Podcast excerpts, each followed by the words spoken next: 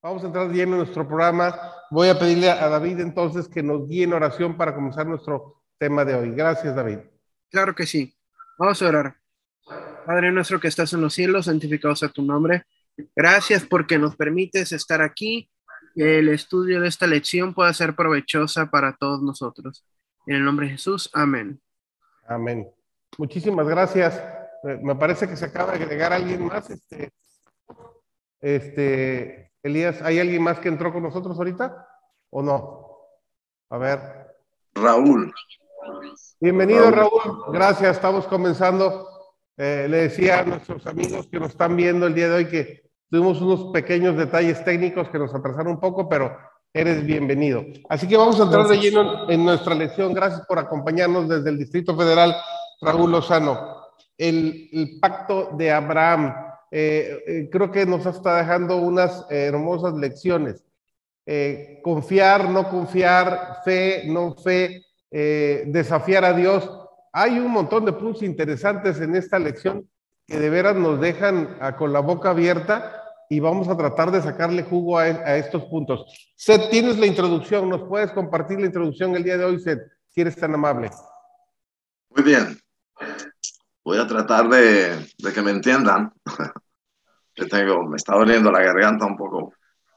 Pero eh, como nos hemos dado cuenta, el estudiar el libro de Génesis en tres meses no es suficiente. Y en esta semana son cinco capítulos del 15 al 19, así que hay bastante que hay que cubrir y, bastantes conceptos muy importantes sobre también el, el patriarca de los patriarcas, Abraham. Me gustó dividirlo en, en dos, en, dos puntos principales. Ustedes se pueden hacerlo en diferentes puntos después durante la semana pero él eh, está dividiéndolo en, la religión que es basada en las obras, en ayudar a Dios a hacer las cosas. Abraham, eh, eh, y estoy hablando de los dos hijos que él trató de, de, ayudarle a Dios con dos hijos. El primero fue el, el hijo del sirviente, de, uno de los empleados que él tenía, Eliezer, Eliezer, que él le agarró bastante afecto y entonces como tenía 75, ya era 70, ah, más de 75 años, él decía, bueno, quizás es con Eliezer, puedo comenzar a ayudarle al Señor y este va a ser el hijo, este va a ser él. Pero Dios le dice que no. Pasa el tiempo y después eh, vamos a ver que otra de, la, de las divisiones que es con Sara, ayudándole a la, en, la religión, ayudando en, relación a, le dice a Abraham de que, que se case con Agar, la egipcia Agar, eh, la, empleada egipcia eh, del nombre Agar, que se casara con ella y tuviera un hijo. Y entonces, eh, de esta manera se cumpliera la promesa, lo que Dios había prometido, ayudando, en otras palabras, la religión de ayuda, de obras. Y, por 13 años casi, eh, Abraham se sintió bastante contento, pensaba que esta era la solución. Y con Ismael eh, le tomó bastante cariño, pero después viene Dios nuevamente, eh, ahora en persona, y le dice que no, que esto no es que va, va a venir. Entonces ahora la siguiente, la religión, la religión por el espiritual, la religión por la justificación, por la fe, por la santificación, es Isaac, Isaac en este caso. Y entonces es cuando se, se, se verdaderamente se cumple lo que Dios quería y, podemos ver en esta semana que el Señor, y hemos visto a través de la historia de Abraham, de que a veces tenemos que ser pacientes eh, en, en, relación a cuando contestamos un llamado de Dios. Él nos llama a nosotros y a veces estamos un poco apurados y tratamos de hacer esto y esto o lo otro, pero eh, eh, a tratar de ayudarle a él. Y, en ese caso eh, fracasamos o no cumplimos el propósito que Dios tiene para con nosotros. Ok, perfecto. gracias por tu introducción. A, mí hay una cosa que me llama enormemente la atención, que es algo que lo hemos visto, lo hemos estudiado, pero aquí hay, que profundizarse un poquito más. Cuando de repente Abraham da unas muestras de una fe increíble, cuando le dice el Señor, ve y deja toda tu familia y tu parentela y vete a donde yo te necesito para hacer eh, una obra especial. Este, cuando le dice hay que sacrificar a tu hijo, Abraham muestra una fe impresionante. Pero por el otro lado también tiene unos resbalones terribles. Cuando uh, Ok. A ver, ¿dónde nos quedamos? Ok, ahí estamos de regreso. Parece que tuvimos un pequeño colapso de la red, pero ya estamos de regreso. No sé hasta dónde me alcanzaron a ver, pero decía yo, de repente Abraham da unas muestras de, de fe increíbles, imposibles de igualar, ¿verdad? Cuando se deja toda su parentela, deja toda su familia, lo que estuvimos la semana pasada, se olvida de su pueblo, de su raza, de sus costumbres porque Dios lo llama para un evento completamente especial. Cuando Dios le pide que sacrifique a, su hijo Isaac. Pero luego también, eh, como decimos acá en México, se resbala enormemente, ¿sí? Cuando falla, cuando en el momento crítico, cuando en el momento hay que mostrar fe, ¿ok? Él también se equivoca. Cuando niega a su esposa, ¿estamos de acuerdo? Eh, eventos que dice uno, ¿cómo es posible que Dios le llame el padre de la fe a un tipo con estos contrastes? Raúl, ¿me puedes ayudar un poquito con eso para, para que entendamos el por qué Dios le alcanza a dar el título del padre de la fe? Adelante, Raúl. Gracias, con gusto. Eh, algo que, que llama mucho la atención respecto de este personaje en particular y de la Sagrada Escritura en general es la forma en que nos permite mirar el, viaje de la fe, eh, la, forma en que la experiencia cristiana en una relación con Dios a través de la fe se, echa de ver. Eh, algo que me gustaría decir es que así de entrada, no es una relación lineal eh, en todo el sentido no, vemos a Abraham avanzando de un punto y manteniendo permanentemente el curso sin desviarse hasta llegar a un punto eh, más elevado, a, una experiencia más deseable. En, realidad no es así. Lo vemos ciertamente manifestando una eh, línea más bien zigzagueante, como que a veces pone de manifiesto eh, verdaderas vivencias para las cuales la fe eh, tuvo que haber estado muy bien simbrada, muy bien asentada en Dios, pero luego lo vemos eh, cometiendo faltas que ponen de manifiesto que esa confianza en Dios pues también era, era débil en algunas circunstancias.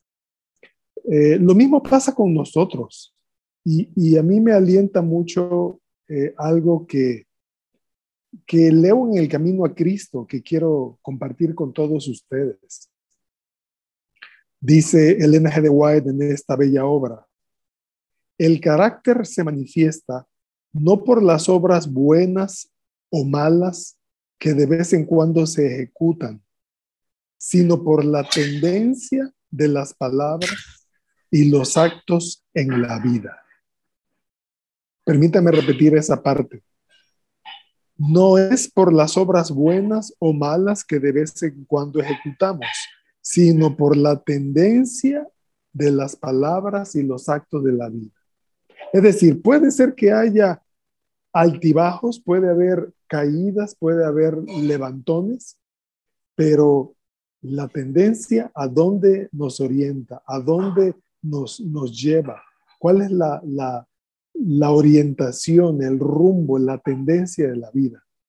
Y en ese sentido, el rumbo de la vida de, Abraham era uno de amistad con Dios, de, de seguir a Dios, de amarlo, de hacer de corazón lo que Él le, le pedía, le indicaba, aunque también tuvo sus pifias, tuvo sus errores, pero su tendencia era ir al Señor.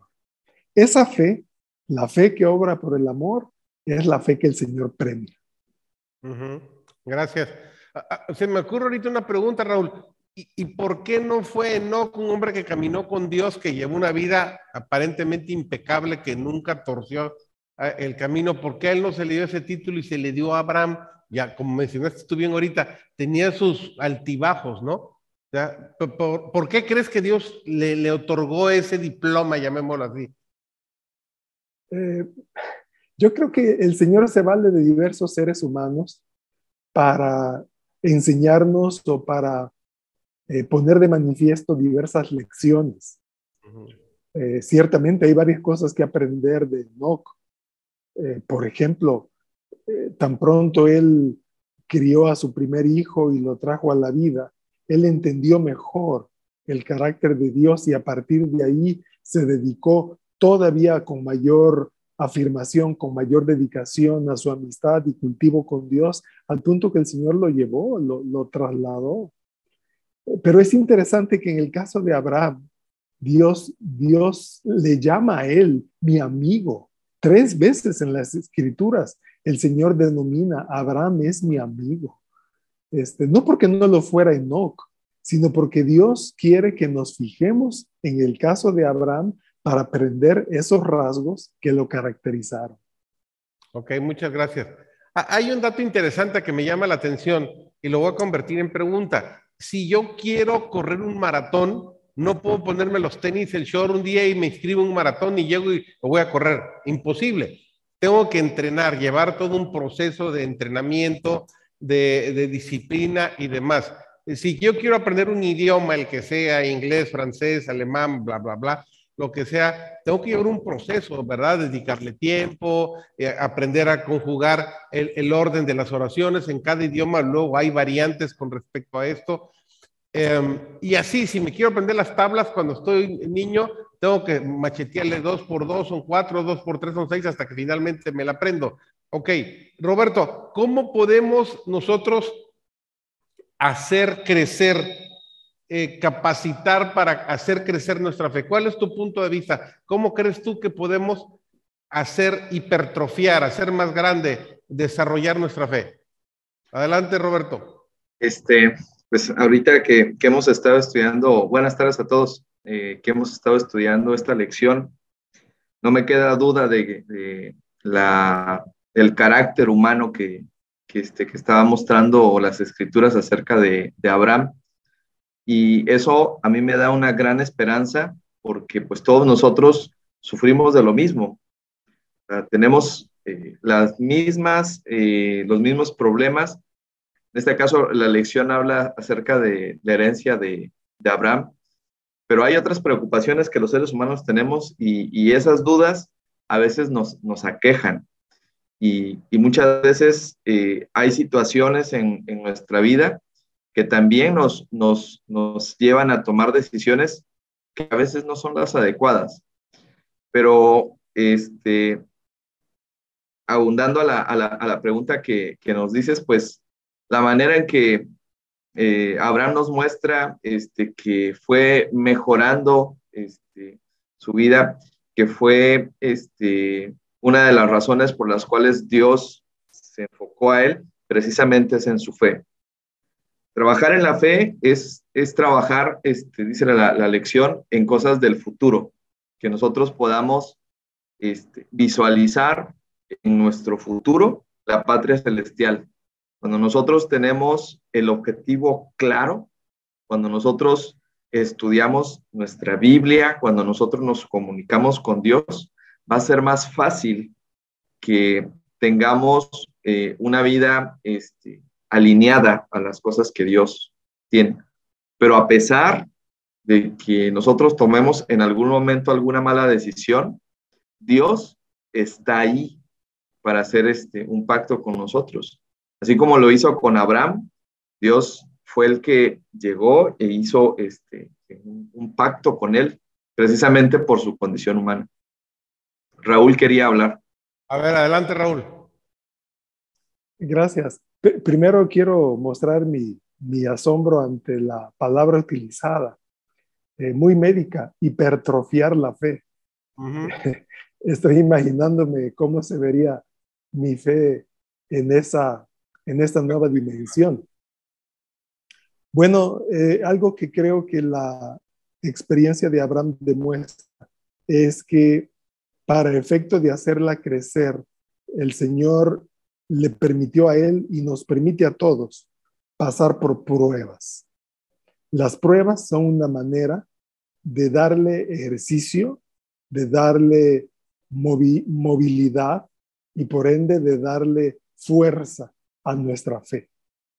El primer, el primer ejemplo que vemos fue eh, justamente el que ya mencionaste, José, y es pedirle a Abraham que dejara todo el mundo conocido de entonces, su nación, su familia, sus posesiones, su cultura, para ir a un lugar del cual ni siquiera tenía una idea, no, no, no sabía ni siquiera cómo se llamaba. Este, otra prueba que ya estudiamos eh, días atrás es cuando faltó el alimento. Habiendo llegado a la tierra donde Dios le prometió eh, morar y, poseer, de repente no había alimento. O sea, realmente hasta acá nos trajo Dios sencillamente para vernos desprovistos, para hacernos pasar necesidad. ¿De qué se trata esto? Después, el, plan eh, para con Abraham circula en torno a una promesa y esa promesa es el nacimiento de un descendiente. Pero eso desafía a todas luces la, biología humana, ¿verdad? Un, hombre que cuando sale a, cumplir el plan de Dios tiene 75 años, la mujer tiene 65 eh, y, pasan una cantidad de años y, y no se cumple y no se cumple y no se cumple hasta que él tiene 99, la esposa 89, es que ella concibe y un año después cuando él tiene 100 y la esposa 90, la criatura nace. O sea, todo lo que hubo que esperar y todo lo que hubo que pasar para hacer posible que la promesa de Dios se, cristalizara. En la experiencia de cada quien nos, toca pasar por diversas cosas. A veces es la salud, a veces es las finanzas, a veces es la familia, a veces es el hogar inmediato, el, círculo nuclear de nuestra familia. Nos toca pasar por cosas que realmente nos prueban y uno se pregunta, caray, eh, como dice el canto, ¿será que Dios está aquí? ¿Será que nos está guiando? ¿No será que, que es otra la ruta? ¿No será que es otro el camino? Bueno, pues precisamente al pasar por esas vivencias y aferrarnos a la promesa, como bien decía Roberto, el Señor actúa, porque ciertamente Él está aquí y nos hace triunfadores en Cristo. Gracias. Mientras Robert prepara la gema, David, yo quiero que tú nos des tu opinión también como joven, apenas 22 años. Eh, eh, ¿Qué desafíos presenta la juventud en la actualidad? Ah, con tantas tentaciones, la tentación se lo pone a, a, los jóvenes en la mano, ¿ok? Con el celular, tener acceso a tantas cosas buenas y tantas cosas malas este, tomar decisiones importantes, qué estudio, a dónde voy, acompaño a los compañeros a este lugar, etcétera, etcétera. ¿Qué desafíos? ¿Cómo puede un joven, desde tu punto de vista, poder hacer crecer su fe, su confianza plena en Dios? Pues como tú lo decías, para comenzar, la... hay mucha tentación afuera. Es muy fácil distraerse cuando, hasta incluso cuando estás en la escuela, es complicado luego discernir qué es lo bueno, qué es lo malo, porque tu compañero o tu amigo te dice, no, ya sé esto, es lo otro, pero pues dices, bueno, es mi amigo, yo le confío, yo, te, yo creo que lo que él no, pues no está tan mal, ¿no?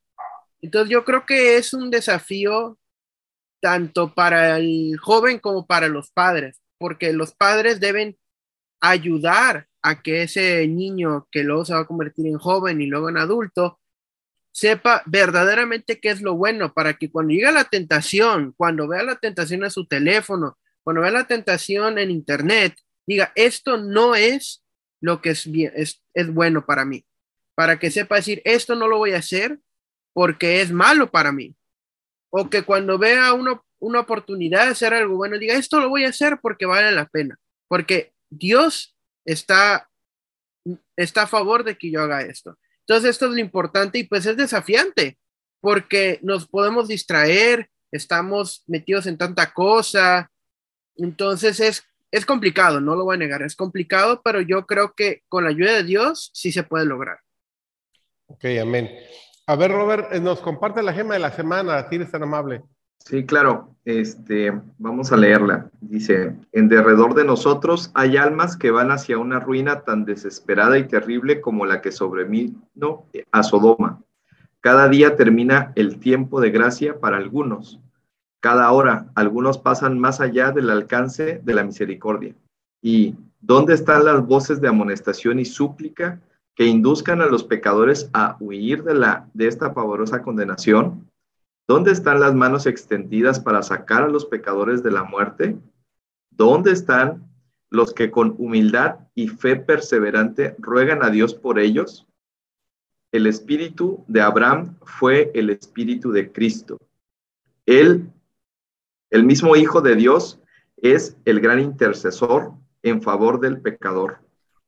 Quien pagó el precio de su redención conoce el valor del ser humano. Patriarcas y Profetas, página 135. Muchísimas gracias. Vamos a entrar leyendo en la parte de las preguntas mientras David eh, prepara la, pregunta número uno. Raúl, yo, a mí me gustaría que profundizaras en algo que no quiero que se nos vaya a pasar. El, significado de la palabra creer, cuando dice que eh, Abraham creyó, ¿qué implica eso, e, ese, creer? Que no es el creer que nosotros eh, conjugamos todos los días. ¿Qué tan profundo es ese creer, Raúl? Bueno, eh, hay, hay una forma en que nosotros solemos tomar esta palabra y es creer que, que se trata de la parte intelectual de la vida, como quien en algún momento acepta una verdad o entiende un concepto y como tal lo recibe eh, en su mente asintiendo, aceptándolo, dice, ah, sí, sí, ahora me doy cuenta que así es, lo creo, ¿verdad? Este, por ejemplo, eh, yo tenía un concepto de la cultura vial de las personas aquí en la capital del país como algo muy, muy peligroso, muy arriesgado pero me estoy llevando la sorpresa de mi vida. Eh, estoy identificando otros lugares en este bello México donde es más peligroso manejar que la Ciudad de México. Entonces, este, yo no lo creía, pero ahora lo creo. Bueno, pero, pero ese creer no, no es entender un concepto y, y aceptarlo porque en un periodo pasado este, no estaba claro o no era de mi conocimiento. No. En, el hebreo hay algo muy interesante y es que este creer, ge es, es un verbo hebreo, tiene eh, en su esencia, en su raíz, otra palabra, que es la palabra amán. Y esa deriva en otra que nos es más conocida, que es la palabra amén. Eh, esto significa algo que es firme, algo que es confiable.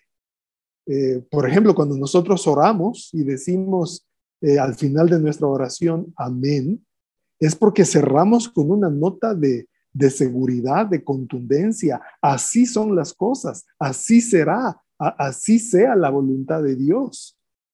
Entonces, cuando alguien cree, es una referencia a un hecho factual a un hecho histórico y a la vez a un hecho relacional que le da a la vida un nivel de confianza plena. Eh, me, gusta el contexto en el cual eh, se dieron estas, estas palabras. Voy a ir a Génesis, eh, dice Génesis 15, 6. Abraham creyó a Jehová y le fue contado por justicia, es decir, e, esa seguridad esa firmeza, ese amén, esa certeza que estaba en la afirmación de Dios y la atribución de verdad que Abraham le dio a la aseveración de Dios, está aquí enunciada. Pero hay un contexto, si, me permiten ampliar un poquito más, y es el versículo 5. Génesis 15, 5 dice, entonces Dios lo llevó fuera a Abraham y le dijo, mira ahora los cielos y cuenta las estrellas, si es que las puedes contar. Y añadió, así será tu descendencia. Yo, yo veo por lo menos dos, dos formas de entender este pasaje. Mira los cielos y cuenta las estrellas. Yo mismo, cuando era chico, eh, en varias ocasiones me propuse contar las estrellas y todo el tiempo fracasé son muchas. Entonces Dios le dice, mira, aquí está la evidencia. Aquí está la evidencia. Como estas, así serán tus hijos, así serán tus descendencias, tus descendientes. Si los puedes contar, así será. Pero yo me hago una pregunta y, y se la hago a ustedes también.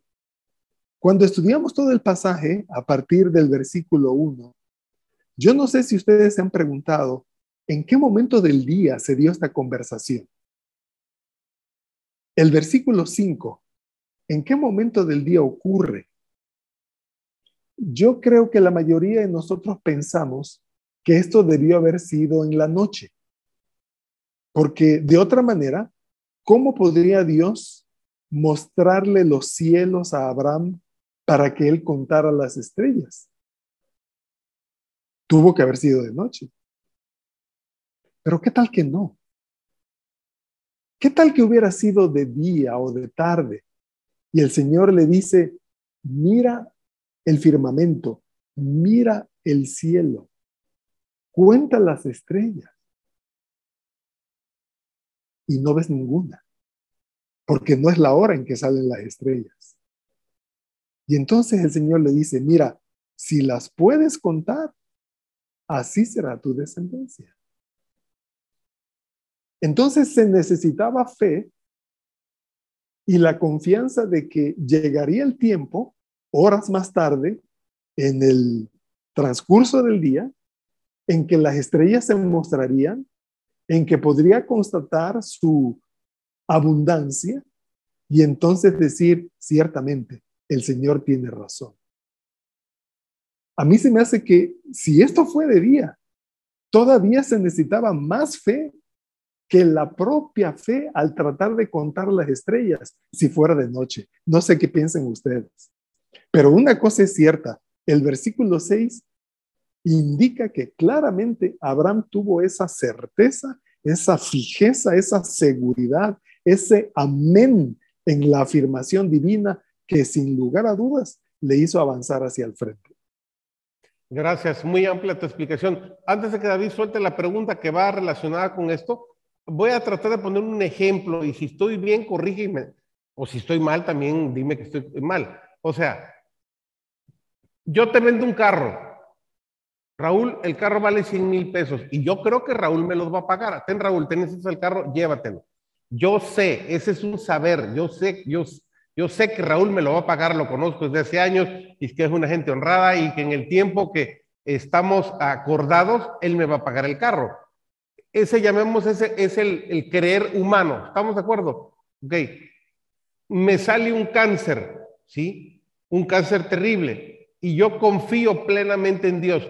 Sé que Él me puede curar porque Él tiene la capacidad de curarme. Mas, sin embargo, también sé que Él va a hacer su voluntad por muy grave que sea el cáncer, él me puede curar o él puede decidir que es el momento de recogerme. Es de algún modo un ejemplo del, creer humano y del confiar plenamente en Dios. ¿Te, parece un, buen ejemplo o, no crees que no, no, no es el modo? Yo, creo que sí, eh, por esto. El, el creer humano eh, busca cosas tangibles, busca evidencias palpables, eh, palpables materialmente hablando. El, creer divino va más allá. Eh, el, el único fundamento, la única base de esa fe es Dios mismo. Y no tenemos más. Sin embargo, aunque no tenemos más, es suficiente. Y por eso creemos, por eso lo damos por cierto. Eh, yo creo que en el campo médico es, es, el primero que viene a mi mente, es uno de esos que, que con mucha, mucha claridad demuestra cuándo es que el Señor eh, no da más terreno para creer, excepto lo que Él ha prometido y lo que Él puede hacer. Y cuando una persona se aferra a eso eh, y la voluntad de Dios así se inclina, ocurren cosas que de otra manera no se podían explicar. Ok, muchas gracias. Ahora sí, David, lánzanos la primera pregunta que está sumamente interesante. Claro que sí. La primera pregunta dice, ¿cómo podemos desafiar a Dios? O más bien, ¿podemos desafiar a Dios como Abraham lo hizo a través de la oración? Lo vuelvo a decir, ¿podemos desafiar a Dios como Abraham a través de la oración? A ver, Seth, tiene rato que no participa, ya descansó tu garganta. Muy bien. El, asunto es de, eh, en, relación a lo de creer, eh, Abraham creyó en el Señor, pero no confió en lo que él le decía. Él creyó, sí, lo conozco, es mi Dios, es mi Padre, pero no confió porque trató de buscar la solución con Eliezer y con Ismael, en vez de confiar absolutamente de que él y su esposa iban a tener el hijo. La Biblia nos dice que el diablo cree intelectualmente, como estaba diciendo Raúl, él intelectualmente, él conoce al Señor, él cree y tiembla, pero no confía, no confía en Dios. Y es lo que notamos que Abraham va creciendo esa confianza y la creencia, la fe de él se va poniendo más fuerte, de manera que cuando Dios le dice, sacrifícame a tu hijo, él no lo duda. Él ya confía totalmente en Dios, cree en lo que le dice y va y lo hace, pero ha tomado un tiempo, lo que llamamos nosotros la santificación, el, el, el, el fuerte y en relación a la pregunta, claro, que qué privilegio sería ese poder de eh, y, hablar con Dios como si fuera un amigo. Y uno a un amigo lo desafía, uno a un amigo le habla, le, le respeta, pero al mismo tiempo hay, hay esa, e, ese, esa amistad esa relación de que permite que uno lo haga. Y, yo creo que sería lo ideal.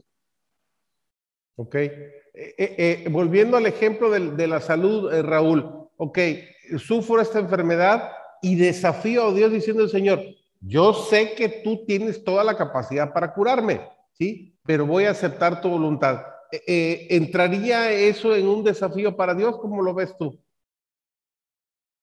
Bueno, eh, de nuevo, el contexto es nuestro auxilio, nuestro apoyo. El tema de la discusión entre Dios y Abraham es la salvación de los seres humanos, las oportunidades de gracia que el Señor ofrezca a los pecadores. Y la lógica de Abraham es, ¿será que el Dios que es justo, el juez de toda la tierra, hará lo que es injusto? ¿No le dará oportunidad a todos a salvarse si hay esa oportunidad? ¿Cómo el juez de toda la tierra va a castigar al justo como al injusto? No, no, no, no se puede.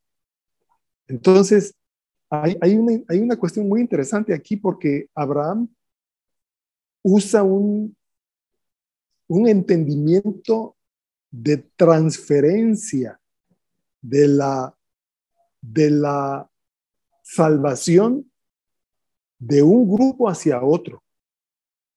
Si hubiera cierta cantidad de justos, Señor, ¿serías tú capaz de perdonar a todos? ¿Qué tal 50?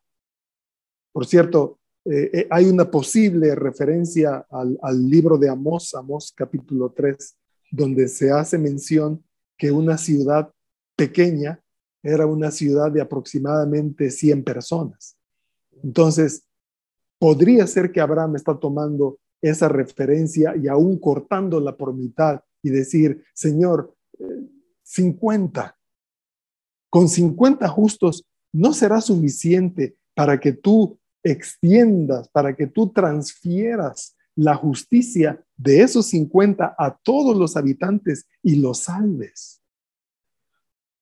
Esa, ese principio de eh, salvación vicaria, permítanme llamarla así, donde uno o unos extienden sus méritos para salvar a los otros, es lo que vemos en el Nuevo Testamento cuando el Señor Jesucristo muere.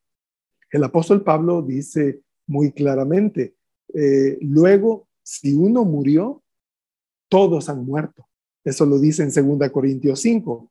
Eh, eh, el hecho de que Jesús haya ofrecido su vida en sacrificio y satisficiera la paga del pecado, que es, es la justicia que Dios demandaba en beneficio de todos, hace efectiva su muerte en todos los creyentes.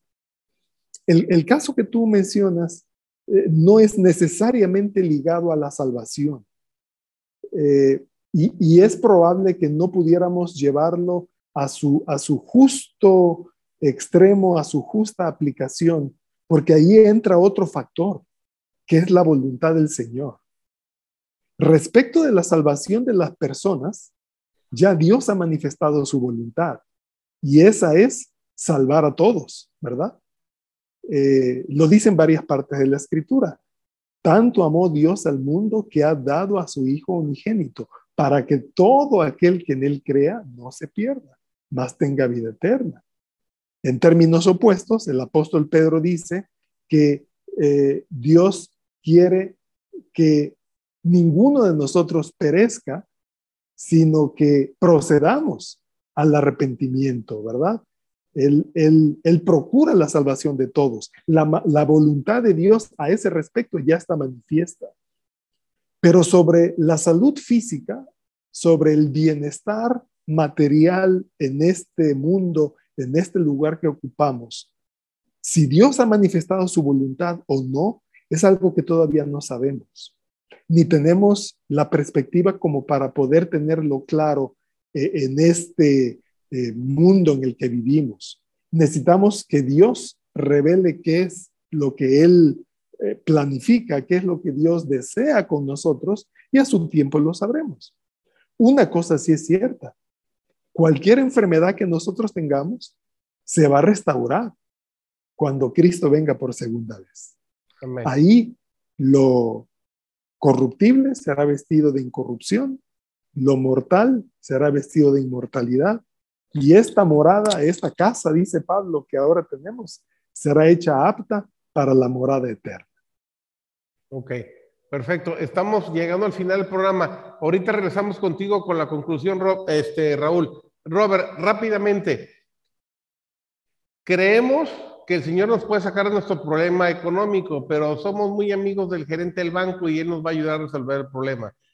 Creemos que podemos resolver nuestro problema de salud porque tenemos un super seguro de gastos médicos, pero ya cuando el barco se nos está hundiendo, entonces es cuando confiamos plenamente en Dios. ¿Qué tan fácil es de que nosotros, Raúl, digo Roberto, perdón, estemos confiando en lo que nosotros tenemos bajo control, así como Abraham le querramos echar la mano a Dios para salir adelante con nuestras dificultades.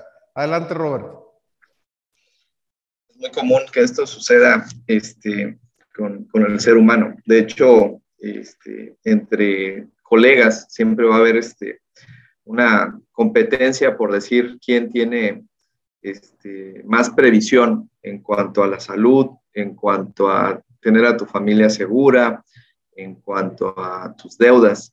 Siempre eso es una, una competencia, pero el, el asunto este, de la conexión con Dios este, debe de revelar una, un tipo de inteligencia mayor. Me refiero a que seas un mayordomo este, adecuado con este, el salario que tú tienes, que seas un mayordomo con los asuntos de tu salud, con qué comes, qué ejercicio haces, cómo descansas.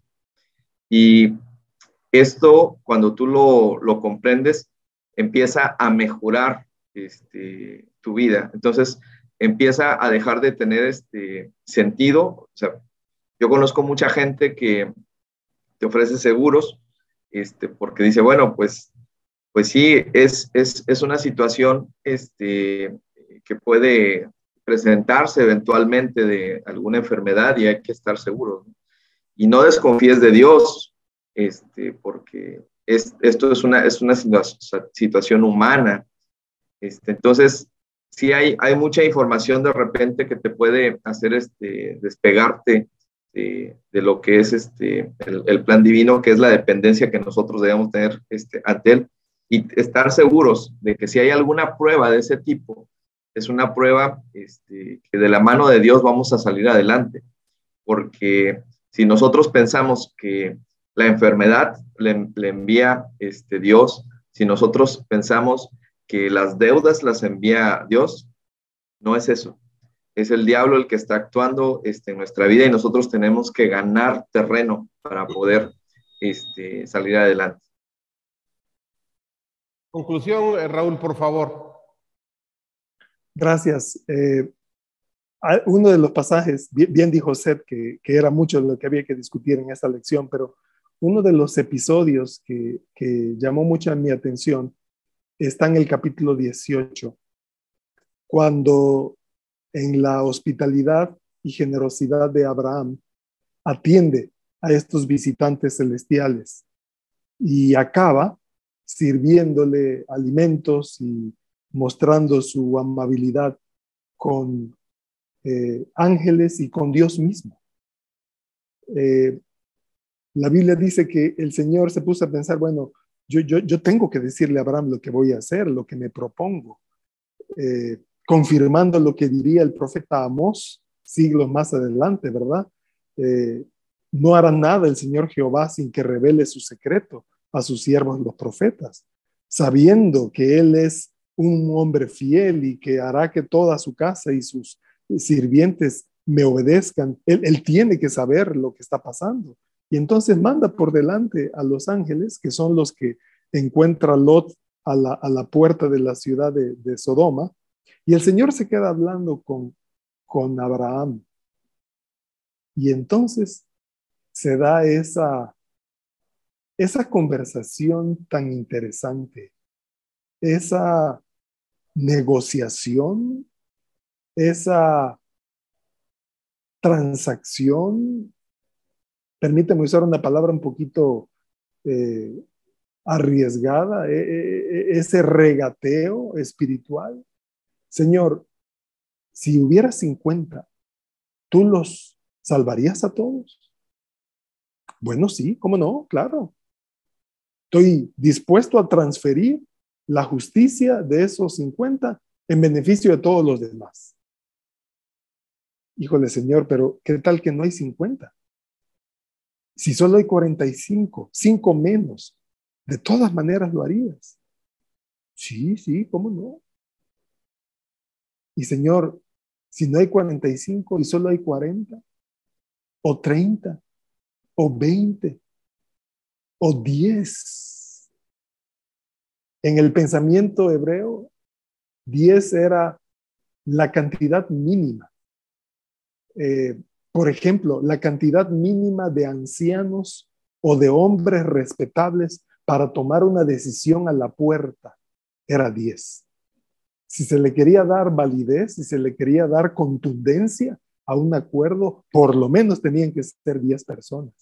Entonces Abraham usa ese concepto de la cultura eh, semítica y dice, Señor, ¿qué tal diez? Solo diez hombres justos. ¿Será que por esos pocos, los mínimos, tú podrías salvar a todos los demás?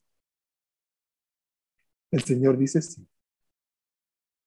Lo que pone de manifiesto es lo atrevido, ya, ya lo dijo hace un rato este, Seth, lo atrevido de parte de, de Abraham de hablar con Dios en esos términos. Quiero compartir con ustedes un pensamiento que está en la carta a los Hebreos. Hebreos capítulo 4, el versículo 16. Es un pasaje conocido. Eh, realmente debo leer desde el 15 para que tengan todo el, el contexto. Dice Pablo, no tenemos un sumo sacerdote que no pueda compadecerse de nuestras debilidades, sino uno que fue tentado en todo según nuestra semejanza, pero sin pecado. Acerquémonos, pues, confiadamente al trono de la gracia para alcanzar misericordia y hallar gracia para el oportuno socorro. Hay una palabra importante aquí, que es la palabra confiadamente. Acerquémonos pues confiadamente. Esa palabra confiadamente no, es quizás la, la única, o, sería yo un poquito osado diciendo la, la mejor traducción. Esta palabra en el griego es la palabra parresía, que significa precisamente atrevimiento, osadía, valentía. Hace un ratito eh, José David hablaba de la confianza entre él y nosotros. ¿Será que hay tanta confianza entre él y nosotros que si yo llego a su casa sin tocar la puerta y abro la puerta y me meto, no voy a ocasionar un problema? ¿Qué tal? Normalmente debiera de tocar y esperar a que me abran para poder entrar, si es que me permiten entrar. Pero yo sé que hay confianza entre nosotros. ¿Podría yo llegar a ese punto, a ese atrevimiento, a esa osadía de no tocar, abrir y meterme? De eso está hablando el apóstol Pablo. Eso es acercarnos atrevidamente, con tal confianza, con tal osadía al trono de Dios, porque, como dice el versículo 15, nuestro sumo sacerdote es alguien que se compadece de nuestras debilidades. Así adoraba Abraham a Dios. Él tenía ese atrevimiento, esa parresía, esa osadía, porque conocía a Dios. Él sabía que él podía hablar así en esos términos porque Dios se lo había demostrado. Quiera Dios que en esta trayectoria ascendente a la que vamos, a pesar de nuestros altibajos, podamos confiar al Señor en esos términos. Muchísimas gracias. La próxima semana la lección, la promesa, no dejen de acompañarnos. La próxima semana ya estaremos normal a las 7 de la noche. Gracias, eh, Sed desde California. Gracias, David, desde la capital naranjera, Montemorelos. Gracias, Raúl, desde la capital de los Imecas. Sí, y gracias, Roberto, desde la antesala del infierno. Estamos a 40 grados afuera. Estamos sudando la gota gorda literal. Gracias a usted por habernos acompañado no nos deje, en dos minutos regresamos con la campaña evangelística Jesús el perseguidor del cielo. Estará con nosotros el pastor Emily López. Por favor, no se vayan. Eh, hay un mensaje muy especial para usted. Dios lo bendiga. Vamos a inclinar nuestros rostros para orar. Amante Padre, gracias porque nos dejas hermosas lecciones eh, a través de la escritura del libro de Génesis y de la historia de Abraham. Durante toda esta semana seguiremos profundizando en este estudio y sabemos que eh, dejarás hermosas lecciones en nuestros corazones para aprender más de ti y tener una confianza plena en ti, creer realmente en ti. Bendice a todos nuestros amigos, todos nuestros hermanos que nos escucharon. Gracias a nuestros compañeros por colaborar de, de diferentes partes del mundo y esperamos con tu bendición poder estar juntos la próxima semana. Gracias por ese hermoso privilegio. En el nombre de Jesús. Amén. Muchas gracias. Hasta la próxima semana. Que el Señor los bendiga.